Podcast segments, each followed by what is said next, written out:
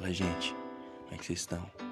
Passando aqui de novo para dizer que se você estiver tentando construir uma história para ser feliz, você está se iludindo.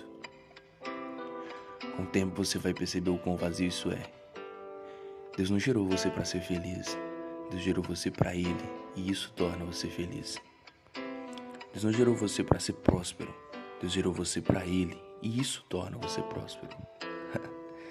Deus não gerou você para andar sobre as águas. Deus gerou você para Ele e isso faz você andar sobre as águas. A gente precisa parar de confundir causa com consequência. A gente está buscando consequência como se fosse a causa. A gente está buscando poder como se o poder de Deus fosse a causa. Não, meu irmão. A gente tem que buscar Deus e porque estamos nele, o poder dele é liberado sobre nós.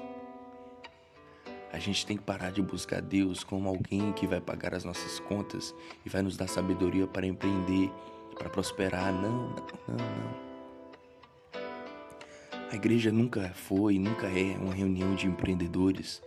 Embora eles estejam aqui, a igreja é uma agência do céu que faz com que tudo aquilo que Deus depositou em você floresça, frutifique muitas vezes mais.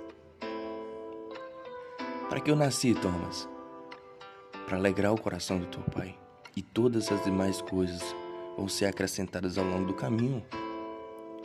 Me desculpe se eu estou entristecendo alguém que tinha uma expectativa equivocada a respeito do Evangelho, mas a gente precisa entender que a gente não é o centro do Evangelho. Jesus é. O amor dele para conosco é o suficiente, basta. Acredite nessa verdade. Que Deus, na pessoa do nosso Senhor Jesus, te abençoe.